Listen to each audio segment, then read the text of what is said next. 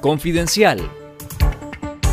Esto es Confidencial Radio, las noticias con Carlos Fernando Chamorro y los periodistas de Confidencial y esta semana.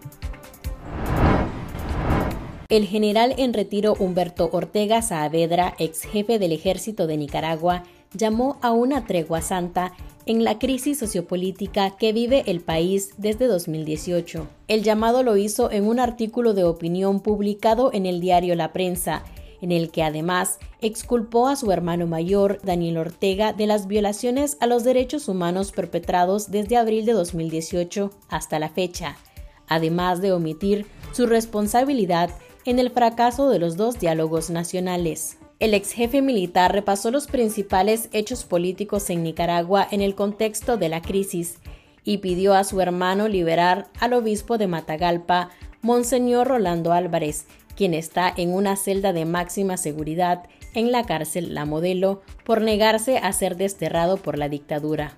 Humberto Ortega omitió en su columna las revelaciones del informe del Grupo de Expertos de Derechos Humanos de la ONU para Nicaragua, que confirmó los crímenes de lesa humanidad cometidos en el país y responsabilizó de ellos a la pareja dictatorial de Daniel Ortega y Rosario Murillo. Lea la noticia completa en confidencial.digital. Alrededor de unas 300 personas quedaron en el desempleo con la cancelación de la personería jurídica del Consejo Superior de la empresa privada COSEP y 18 cámaras gremiales perpetrado este lunes 6 de marzo por el régimen de Daniel Ortega y Rosario Murillo. Con estos cierres ya son 22 las organizaciones empresariales clausuradas por el régimen, incluyendo a la Asociación de Bancos Privados de Nicaragua, el Instituto Nicaragüense de Desarrollo y la Exposición Pecuaria del Istmo Centroamericano que fueron cerradas y confiscadas en 2022. Estas cancelaciones son parte de una nueva arremetida de la dictadura contra la sociedad civil nicaragüense que este martes también eliminó Caritas Ginotega, Caritas Nicaragua y dos universidades católicas. En nuestro sitio web confidencial.digital lea el reporte completo en el que también encontrará el relato de dos trabajadoras de las cámaras cerradas por el régimen.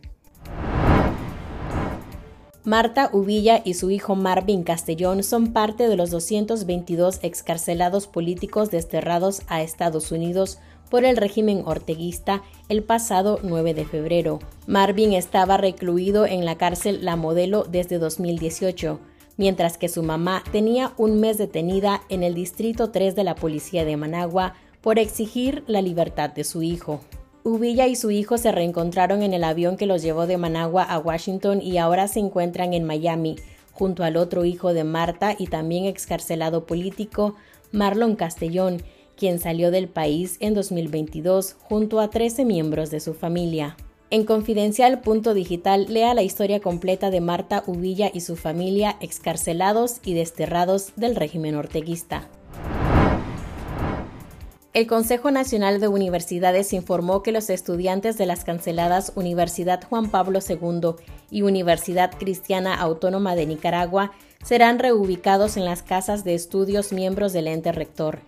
El Ministerio de Gobernación canceló este martes la personería jurídica de estas universidades ligadas a la Iglesia Católica y ordenó la confiscación de sus recintos. La Universidad Juan Pablo II comunicó a sus estudiantes que recibió la noticia con mucha sorpresa y tristeza y que estaba atenta a las orientaciones gubernamentales para la transición.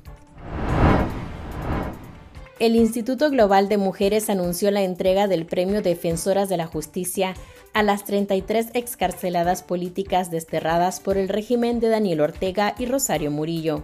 La organización entregará el premio como parte de la celebración de sus 10 años de existencia. Y también serán galardonadas la congresista Pramila Jayapal y la activista por los derechos de la niñez Brisa Angulo. El evento se realizará este jueves 9 de marzo en la Universidad George Washington.